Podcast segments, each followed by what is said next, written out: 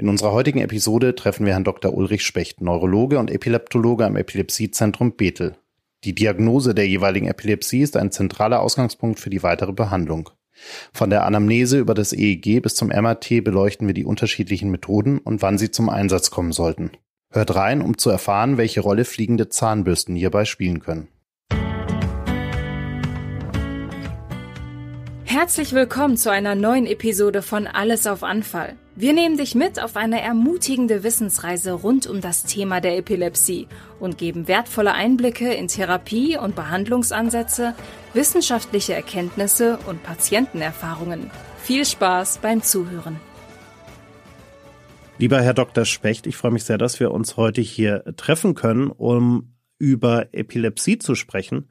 Äh, und äh, danke Ihnen schon mal vorab, dass Sie sich die Zeit nehmen, sich meinen Fragen zu stellen. Herzlich willkommen. Sehr gern. Ich begrüße Sie auch. Vielen Dank. Fangen wir vielleicht mal mit so einer ganz äh, einfachen oder auch gar nicht so einfachen Basisfrage an. Denn was definiert denn eine Epilepsie am Ende? Das Auftreten von epileptischen Anfällen. Und epileptische Anfälle sind Anfälle, die durch eine ja, krankhafte Erregung im Gehirn entstehen. Epileptische Anfälle sind nicht, wie der Laie manchmal glaubt, ein zu viel von normaler Aktivität im Gehirn. Also dass irgendwann bei Stress dann der Anfall oben rauskommt, dann ist es tatsächlich so, dass selbst wenn man sich die Zellen ein, einzeln anguckt, dort eine elektrische Aktivität entsteht, die so normalerweise im Gehirn nicht vorhanden ist. Und wenn genug Zellen da sind, die zeitgleich so eine Entladung machen, dann kommt es zu einem Anfall. Das könnte ich mir vorstellen, ist wahrscheinlich relativ wichtig, dass äh, man dem äh, jeweils behandelnden Arzt auch aus Sicht des Patienten möglichst viele Informationen mitgibt gibt, äh, damit der Arzt auch weiß, äh, wen er da vor sich sitzen hat und, und ob vielleicht solche Dinge auch schon öfter aufgetreten sind, ob es vielleicht andere Situationen gab, die man vielleicht nicht direkt als äh, Anfall eingeordnet hat in der Situation, aber vielleicht im Rückblick sagen würde, oh, das könnte vielleicht doch relevant gewesen sein. Wo fange ich denn da als Patient an? Also was, worüber sollte ich mir Gedanken machen, wenn ich mit dem Arzt spreche und was sollte ich dem möglichst mitteilen? Ich glaube, das Wichtigste ist, dass der Patient genau schildert, was er eigentlich gemerkt hat bei so einem Anfall. Und zwar wirklich einer Zeitline folgend, was war das Erste, was ich gemerkt habe, wie ist es dann weitergegangen, wie lange hat das gedauert, wie lange war die Erholungszeit von einem Anfall. Der Punkt ist halt, dass epileptische Anfälle, der Laie denkt immer, das ist so wie bei Dr. Haus, ein großer Krampfanfall, den keiner übersehen kann, aber epileptische Anfälle sind eben Anfälle, die extrem unterschiedlich aussehen wo man zunächst mal vielleicht auch gar nicht dran denkt, dass das tatsächlich ein Anfall ist. Insofern ist es einfach gut zu beschreiben, was man gemerkt hat und jemand mitzunehmen, der auch beobachtet hat, was von außen zu sehen war.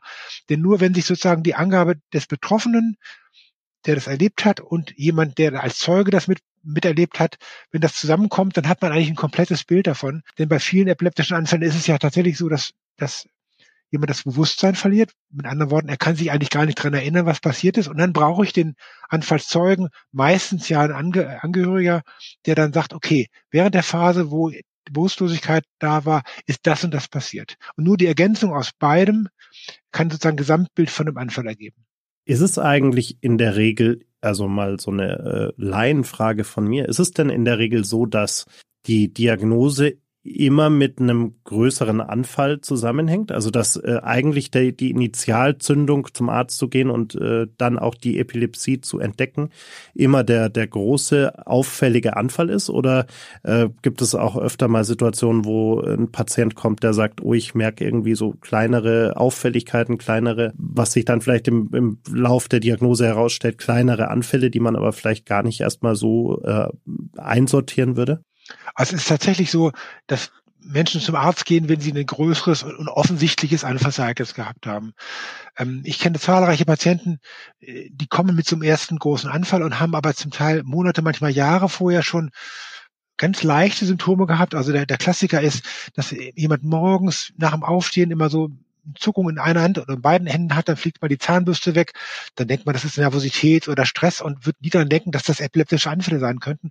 Und in der Zusammenschau mit dem ersten großen Anfall, der jemanden zum Arzt führt, der, der Arzt wird dann, wenn er sich auskennt, fragen, was gab es denn noch an anfallsartigen Störungen, dann kann, kann eben rauskommen, ähm, dass das eben auch schon epileptische Anfälle waren, aber dass jemand nur mit solchen leichten Auffälligkeiten zum Arzt geht, ist sehr selten. Welche Methoden werden denn in der Diagnostik dann auch tatsächlich angewandt äh, von dem jeweils behandelnden Arzt? Wie, wie muss man sich das vorstellen? Also das Wichtigste ist das, was wir gerade besprochen haben, dass nämlich genau erfragt wird und vom Betroffenen und seinem Anfallszeugen geschildert wird, was ist eigentlich passiert. Ich als jemand, der, der eben fast sein Leben lang mit Epilepsie sich beschäftigt, ich kann viele Epilepsien feststellen, ohne eine einzige technische Untersuchung gemacht zu haben.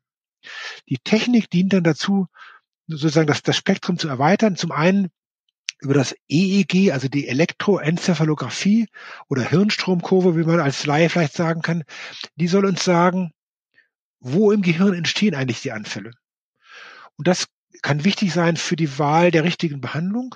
Und die, die dritte Methode, also wir haben die Anfallsbeschreibung, wir haben das EEG und die dritte Methode ist das MRT, die Magnetresonanztomographie, bei der es um die Frage geht, was kann denn die Ursache der Epilepsie sein? Gibt es eine kleine Narbe?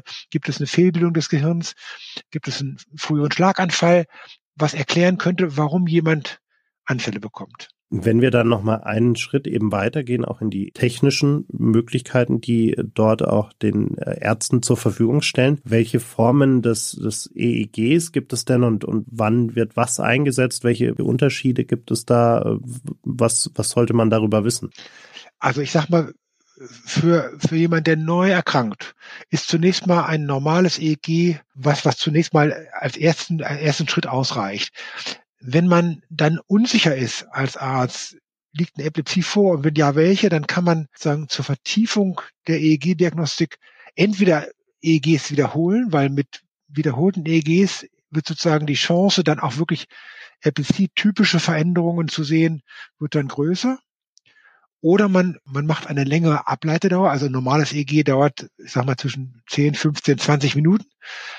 Ein, ein längeres EEG kann man über einen halben Tag oder in den großen Kliniken heutzutage auch über mehrere Tage mit Tag- und Nachtableitung und mit einer Videokamera dabei machen, um vielleicht auch, wenn es während dieser Zeit zu Anfällen kommt, diese auch gleich mit der Videokamera festzuhalten.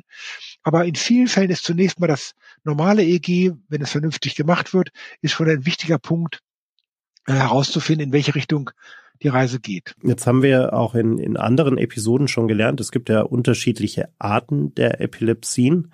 Wie diagnostiziert man denn da die Unterschiede? Also wie geht man daran und findet heraus, worum es sich am Ende auch wirklich handelt? Also es gibt sozusagen, wenn man die Ursachen anschaut, gibt es ein Riesenspektrum von Erkrankungen, die epileptische Anfälle auslösen können, wobei es eben so ist, dass ich, wenn ich nur mir das MRT angucke, ich sehe dann eine Narbe von einem Motorradunfall, da gibt es natürlich einen großen Prozentsatz von Menschen, die eine solche Narbe haben und nie Anfälle bekommen. Das heißt, allein der technische Befund der Narbe, ohne zu wissen, hat der Anfälle und wie sehen die aus, ist nur wenig weiterhelfen. Wenn es aber um die Frage geht, was für eine Form von Epilepsie es ist, dann gibt es im Grunde zwei einfache Kategorien und da hilft uns eben das EEG dabei und vor allen Dingen die Anfallsbeschreibung zu sagen, ist das ein Anfall, der an einer bestimmten Stelle im Gehirn beginnt und sich dann ausbreitet, um dann irgendwann zu einer Bewusstlosigkeit zu führen. Das würde man einen fokalen Anfall, man kann auch einen lokalen Anfall nennen.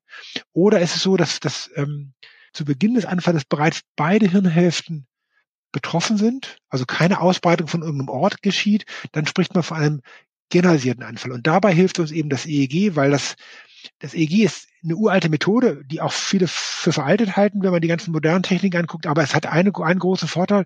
Es zeigt uns auch bei Menschen, die nicht in dem Moment beim EEG einen Anfall haben, außerhalb der Anfälle Veränderungen, die uns bei dieser Entscheidung, ist das ein lokaler, also ein fokaler Anfallsbeginn oder ein generalisierter Anfallsbeginn, weiterhelfen können. Und das hat bestimmte äh, Konsequenzen für die Behandlung und auch für die Beratung des Patienten. Wann macht es denn eigentlich Sinn, ein MRT noch zusätzlich zu machen? Ganz früher hieß es, dass bei bestimmten Epilepsieformen, wo man weiß, da findet man in den bildgebenden Verfahren nichts, weil das Gehirn eigentlich strukturell in Ordnung ist, hat unser früherer Lehrmeister Professor Jans immer gesagt, das ist ein, ein Kunstfehler, eine überhaupt eine Bildgebung zu machen. Damals gab es Computertomographie, heute gibt es MRT heute wird sich natürlich keiner mehr trauen zu sagen, ich habe jemand eine Epilepsie diagnostiziert, ohne das MRT angeguckt zu haben, weil es einfach auch viele Fallstricke bei dieser Entscheidung fokal generalisiert gibt. Und deshalb ist es immer wichtig, wenn jemand neu erkrankt, ein MRT zu machen und zu gucken, gibt es eine strukturelle Veränderung des Gehirns, also wie gesagt Narbe, Fehlbildung, manchmal auch ein gutartiger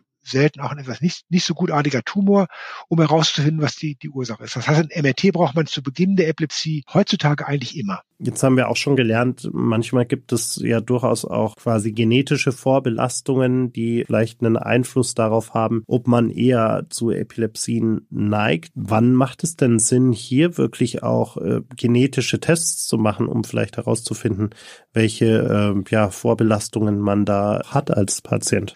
Also die Genetik ist, ist ein Feld in der Medizin, was sich total stürmisch entwickelt und wo wir Fortschritte zum Teil innerhalb von Monaten sehen. Da wäre meine Antwort vor zehn Jahren sicher noch anders ausgefallen als jetzt. Also man macht immer dann eine Untersuchung der Erbfaktoren, das was ja im Grunde technisch gesehen einfach ist, man macht eine Blutuntersuchung, wenn man den Verdacht hat, dass Erbfaktoren eine Rolle spielen. Wenn zum Beispiel in der Familie es zwei, drei Personen gibt, die eine Epilepsie haben, vielleicht sogar eine ähm, gleichartige Epilepsie wie derjenige, der dem Arzt gegenüber sitzt, oder wenn man außer der Epilepsie noch andere Störungen, gesundheitliche Störungen hat, also ich sage mal eine Intelligenzminderung, eine Bewegungsstörung, eine bestimmte psychische Veränderung mit Autismus zum Beispiel, wo man sagt, in dieser Kombination, also Intelligenzminderung, Autismus und Epilepsie, um ein Beispiel zu sagen, dann ist es sicher sehr sinnvoll, eine genetische Untersuchung zu machen, auch wenn es in der Familie niemand gibt, der vorerkrankt ist, weil viele von diesen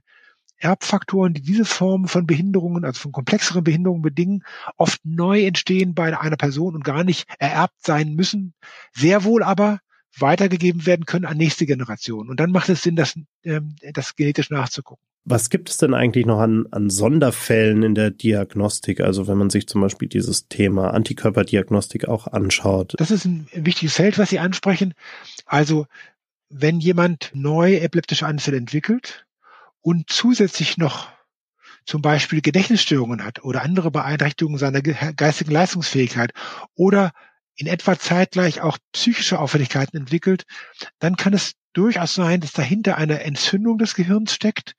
Und zwar eine Entzündung, die nicht durch Erreger bedingt ist, Bakterien oder Viren, sondern die durch bestimmte Antikörper entstehen, die der Körper selber entwickelt gegen diese Gehirnzellen. Und dann wird man bei so einem Verdacht erstens eine Nervenwasseruntersuchung machen, also sogenannte Lumbalpunktion, um zu schauen, gibt es überhaupt Entzündungsreaktionen im Gehirn? Denn das können wir weder mit dem EEG noch mit dem Befragen des Patienten, noch mit dem MRT rausfinden. Das MRT ist eine super Methode, was uns genaue strukturelle Veränderungen zeigt. Aber wenn es um die Frage Entzündung gibt, sieht man eben oft nur Sekundärveränderungen. Da braucht man die Nervenwasseruntersuchung, die Lumbalpunktion.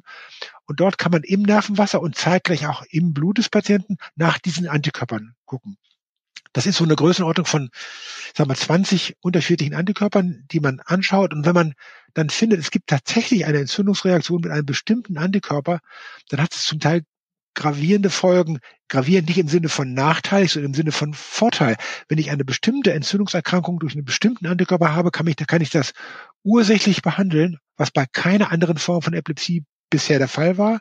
Wir können also tatsächlich zu einer Heilung von Epilepsie kommen, weil wir die Grunderkrankung frühzeitig stoppen. Das heißt, für, für mich als Laien jetzt nochmal quasi äh, ausgeholt, es gibt also Epilepsien, die durch eine bestimmte Entzündung, durch eine bestimmte andere Erkrankung, äh, einen anderen Vorfall im Körper, sage ich jetzt mal, ausgelöst werden der heilbar ist, die Entzündung, die heilbar ist und ich dadurch dann am Ende des Tages auch die Epilepsie äh, heilen kann, indem ich die, die Ursache komplett bekämpfe, richtig? Genau, wobei ich eben eine falsche Wortwahl genommen habe. Man würde, wenn es so eine akute Entzündung des Gehirns gibt. Und in dem Rahmen Anfälle, würde man nicht das Wort Epilepsie nehmen, weil Epilepsie bedeutet, es ist sozusagen eine, eine dauerhafte Erhöhung der Anfallsbereitschaft, sondern dann spricht man von, von sogenannten akut symptomatischen Anfällen, also akut ist klar, akute Erkrankung, symptomatisch heißt Zeichen einer zugrunde liegenden Erkrankung. Und die können, wenn man das ursächlich behandelt, dann wieder aufhören, ohne dass man Medikamente gibt. Das gleiche würde gelten für eine bestimmte Form von Vergiftung, was jetzt keine Entzündungsreaktion ist, aber eine Vergiftung, wenn man die beseitigt, braucht man auch keine Anfallsmedikamente nehmen, weil die Anfälle nach Beseitigung der Vergiftung von selber aufhören. Kann man eigentlich sagen, wie oft solche, also durch eine andere Erkrankung bedingte Epilepsien im Vergleich zu, ich nenne es jetzt mal, regulären Epilepsien auftauchen? Wir haben gerade gestern nochmal eine Studie dazu diskutiert, wo Kollegen aus, aus Australien seit Jahren Menschen in der Gruppe sammeln sozusagen, die einen ersten Anfall gehabt haben und damit ins Krankenhaus gekommen sind. Und da ist es tatsächlich so, dass diese akuten Ursachen, die letztlich bedingen, egal ob es jetzt Entzündung ist oder ob es Vergiftung oder andere Dinge ist, letztlich bedingen, es ist gar keine Epilepsie, sondern es ist eine momentane Gehirnstörung, die durch Ursachenbehandlung dann aufhört. Das ist etwa ein Drittel aller Patienten, die den ersten Anfall haben. Also es ist relativ häufig. In den hochspezialisierten Zentren bei uns sehen wir diese Menschen natürlich selten, weil die Anfälle halt aufhören. Aber wenn man sozusagen in ein normales Krankenhaus ähm, geht, wo eine neurologische Klinik ist, dann wird man Menschen mit, mit ersten Anfällen, wird man einen großen Teil davon finden, die solche akuten Ursachen haben. Und da ist es eben Aufgabe der Kollegen, wirklich zu gucken, findet man eine Ursache dafür? Kann man die auch so eliminieren, dass keine weiteren Anfälle kommen. Nur als Beispiel jemand, der, ähm, der chronisch alkoholkrank ist, der also lange Jahre zu viel Alkohol trinkt, dessen Gehirn hat ein hohes Risiko, irgendwann Anfälle zu produzieren. Wenn der aufhört zu trinken, sind die Anfälle weg. Aber da brauchen wir natürlich den psychiatrischen Kollegen, der uns für die Suchtmedizin sagt, wird dieser Mensch das schaffen? Der braucht eine bestimmte Therapie, weil so einfach aufhören mit Alkohol sagt sich so leicht, aber es ist eben schwierig. Und dann greifen eben die Fachrichtungen ineinander, dass der Neurologe sagt, wir brauchen den Psychiater, den Suchtmediziner, um eine Beratung zu bekommen, dass diese Suchterkrankung aufhört und dann werden die Anfälle auch aufhören. Würde man bei immunassoziierten Anfällen nochmal von einer eigenen Kategorie sprechen oder ist es eine ähnliche Geschichte wie das, worüber wir gerade gesprochen haben? Es ist wie immer in der Medizin. Wenn man genauer hinguckt, wird es schwierig. Ähm, von diesen, sagen wir, 20 Antikörpern, die es gibt, ist ein Teil, ich würde mal sagen, ein Drittel sind Antikörper, die gut behandelbar sind. Das heißt, wenn man da mit einem entsprechenden Immunbehandlung ansetzt, meistens ist das eine, eine kurzzeitige, hochdosierte und dann ab, ablaufende Cortisonbehandlung, kann man die ursächlich behandeln. Es gibt aber auch leider Antikörper, die verstecken sich so in den Nervenzellen, dass sie mit einer Immunbehandlung nicht rankommen. Und die verursachen dann tatsächlich auch chronische Epilepsien. Und dann greifen wieder den Mechanismus wie bei der chronischen Epilepsie, dass man halt entsprechend auch die, die, die Anfälle behandeln muss, weil man die Ursache halt nicht, nicht rankommt. Aber zunächst mal ist diese Entdeckung dieser äh, Autoimmun bedingten, also entzündlich bedingten Erkrankung ist für viele Patienten eine Riesenchance, weil man eben tatsächlich eine behandelbare Ursache dann manchmal findet. Wenn Sie mal auf Ihre jahrelange Erfahrung auch im Umgang mit Epilepsien äh, zurückschauen, welchen Wunsch hätten Sie denn, wenn es gerade um die, die Diagnostik am Anfang geht? Äh, gibt es da Dinge, wo Sie sagen, wenn ich jetzt mal grundlegend Dinge nochmal anders machen könnte oder grundlegend Dinge verändern könnte, so wie es heute bei, bei behandelnden Ärzten abläuft oder Fehler, die häufig gemacht werden, gibt es da irgendwas, wo Sie sagen würden, da würde ich, da würde ich gerne was verändern oder den Wunsch hätte ich für die Zukunft, wie es besser laufen könnte? Ich würde mir wünschen, dass ähm, die angehenden Kollegen noch besser lernen, Patienten zu befragen. Weil bei der Epilepsie ist die Befragung des Betroffenen und seiner Angehörigen, was ich gerade zu Beginn gesagt habe, der entscheidende Faktor. Und heute wird halt großen Wert darauf gelegt, zu sagen, wie sieht das MRT aus und was gibt es im EEG, was gibt es noch für Methoden. Aber bei der Epilepsie-Diagnostik ist es ganz wichtig, sich auch die Zeit zu nehmen, das sorgfältig zu explorieren, weil es wird möglicherweise später nie, nie wieder mal jemand so genau fragen und dann herauszubekommen, dass jemand sagt, oh, ich hatte zwar gestern meinen großen Anfall, aber ich habe schon seit seit Monaten habe ich morgens diese komischen Zuckungen, weil das ist ein entscheidender Baustein für die Diagnose und für die richtige Behandlung. Und wenn man das lernt, das zu befragen, ist das es ist eben sehr wichtig für die Betroffenen. Der Punkt ist, zu vermitteln, wie, wie frage ich jemanden. Das kann ich aus dem Lehrbuch schlecht lernen das zu vermitteln ist halt doch ein bisschen auch eine Kunst und da muss man sich vielleicht nochmal Gedanken drüber machen, wie, das, wie man das besser rüberbringen kann. Haben Sie denn eigentlich einen Tipp für Patienten, weil Sie jetzt gerade so, ich habe seit Wochen diese Zuckungen ansprechen, ähm, haben Sie einen Tipp für Patienten, äh, wann es Sinn macht, wenn ich jetzt wirklich über Wochen äh, irgendeine Art von Auffälligkeit äh, spüre, die ich vielleicht abtue, als ich bin gerade nervös oder gestresst im Job oder was auch immer äh, man dafür Ausreden findet. Äh, zum Arzt geht ja niemand gerne. Ähm, aber wann würde denn aus Ihrer Sicht es Sinn machen, dass man auch vor so einem großen Anfall dann vielleicht auch schon mal zum Arzt geht und sowas abklären lässt?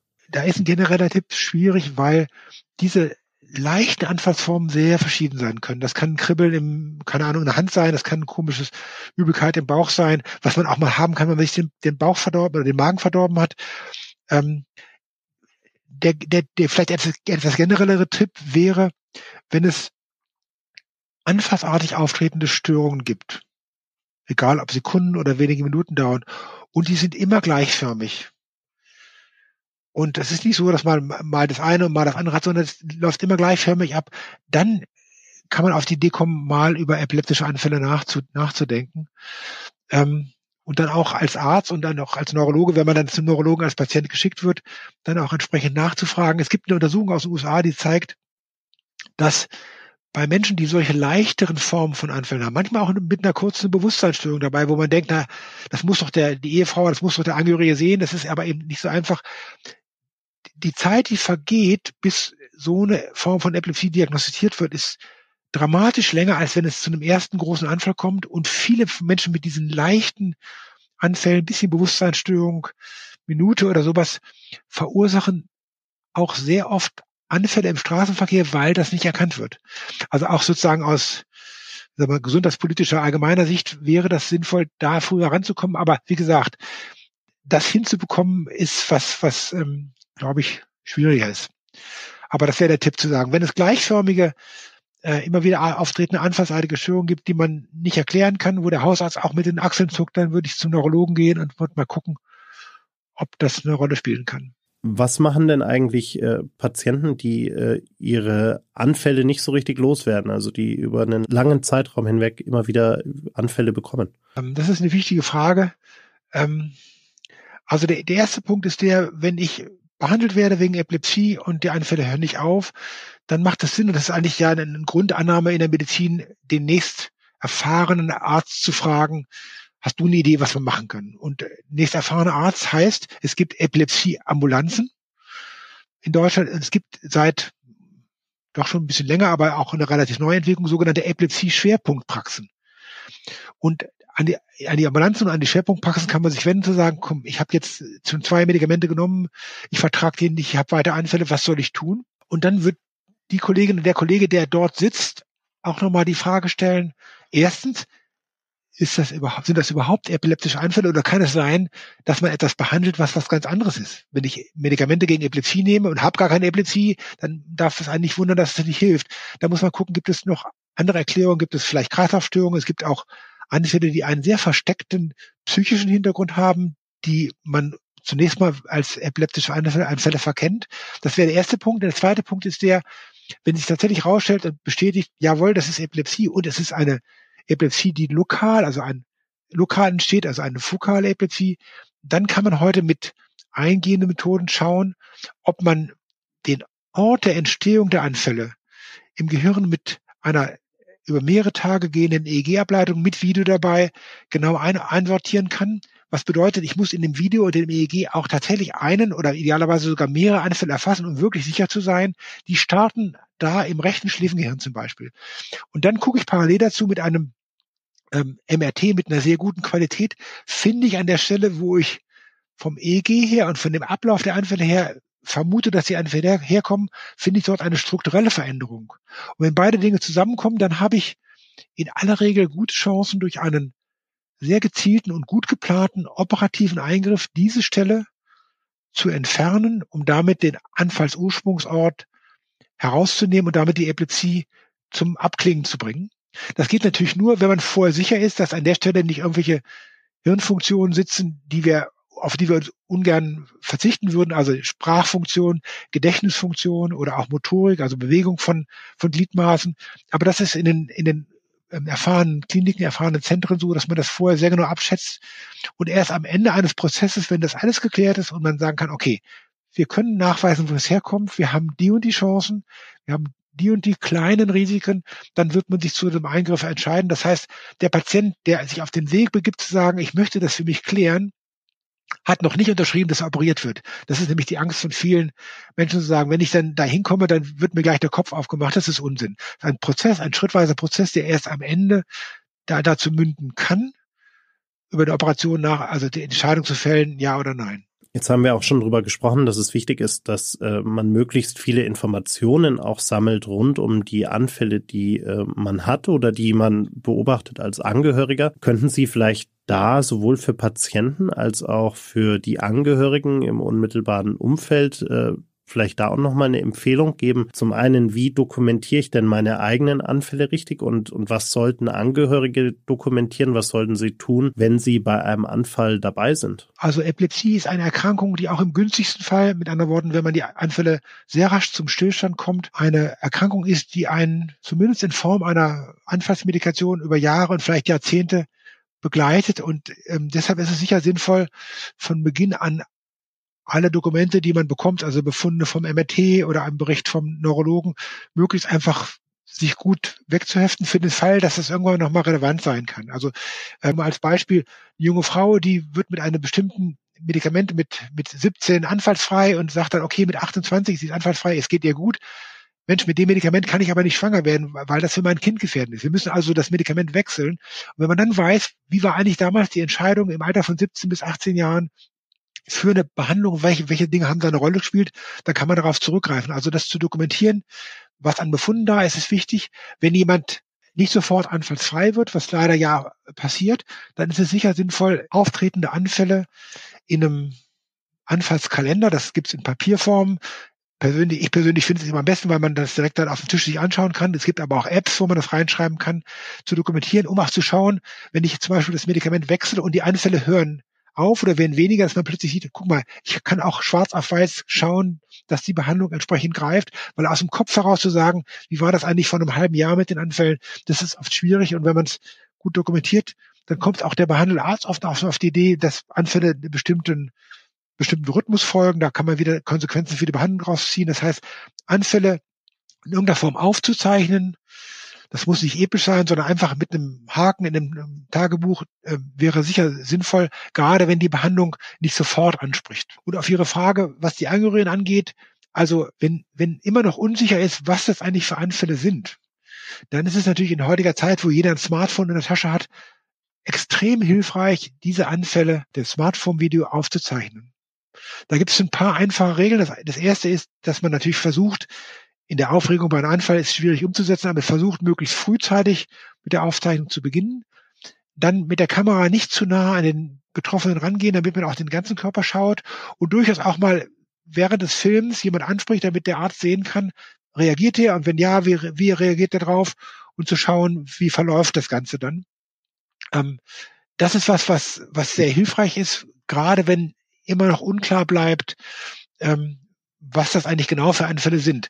Voraussetzung ist natürlich, dass das nicht ein Anfall ist, der nach fünf Sekunden vorbei ist, weil dann hat man das, das die Smartphone noch gar nicht rausgezogen. Aber gerade bei längeren Anfällen ist das was, was äh, in den letzten Jahren uns in der Diagnostik sehr weitergeholfen hat. Vielleicht in dem Zusammenhang, weil es an der Stelle ganz gut passt, auch nochmal die Frage, ähm, was sollte ich denn eigentlich als Angehöriger oder generell als Person, die bei einem Anfall dabei ist, äh, zunächst erstmal machen? Also wie, wie kann ich denn dem dem äh, Patienten in der Situation auch wirklich helfen?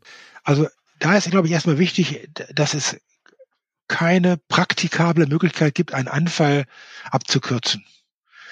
Man ist natürlich extrem aufgeregt und äh, wenn man geschockt ist, dann kriegt jemand plötzlich einen Anfall. Ich muss Ihnen sagen, na, nach Jahren und Jahrzehnten im Epilepsiegeschäft, wenn neben mir jemand plötzlich einen Anfall bekommt, bin ich genauso erschrocken wie der Laie. Und dann muss man halt, wenn der Schreck weg ist, so den Verstand einschalten, was bei mir einfacher ist als bei jemand, der eben nicht entsprechend geschult ist. Dabei ist einfach wichtig, versuchen ruhig zu bleiben. Zunächst mal Gefahren, die dem Patienten drohen können, dadurch, dass der Anfall zum Beispiel auf der Straße passiert oder dass, dass er, dass er zwischen, zwischen bestimmten Möbeln fällt und sich dann verletzen kann durch seine Bewegung, die Möbel wegzuräumen, den, den Kopf etwas abzupolstern zu versuchen, die stabile Seitenlage einzunehmen, damit, falls es zu Speichelschluss kommt bei dem Anfall, der auch ablaufen kann. Also die Verhinderung von sekundären Verletzungen durch den Anfall ist das Allerentscheidende. Was man auf keinen Fall machen sollte, ist im Mundraum mit den Händen rumfummeln, weil man Angst hat, die Zunge würde verschluckt werden. Das passiert nicht. Das ist, das ist so ein Märchen, was sich immer noch weiter fortschreitet. Und wenn man im Mundraum eines Betroffenen mit, mit den eigenen Händen da herumfingert, kann man sich schwer verletzen, weil im Rahmen von großen Anfällen auch die Zähne natürlich sehr stark äh, zusammenbeißen und dadurch auch Finger abgebissen werden können. Das gibt es ganz, ganz schreckliche Fotos davon. Also nicht im Mund herumfummeln, auch nichts an Medikation geben, auch nicht sofort den Notarzt rufen, sondern erstmal dabei bleiben, gucken, wie der Anfall verläuft, bis der dann vorbei ist und dann eben sozusagen den, den Betroffenen begleiten, bis er wieder zu sich gekommen ist. Mit anderen Worten, das, was man machen kann, ist eigentlich ganz wenig und der Aktionismus an den Tag zu legen, ist meistens schädlich. Ich danke Ihnen für die vielen Einblicke und Antworten. Sehr gerne. Vielen Dank fürs Zuhören. Dir hat diese Episode gefallen und du möchtest mehr davon? Folge uns bei Spotify, Apple Podcasts, Google Podcasts oder wo auch immer du gerne Podcasts hörst. So verpasst du auch keine der kommenden Episoden. Dieser Podcast wird unterstützt von der Angelini Pharma Deutschland GmbH.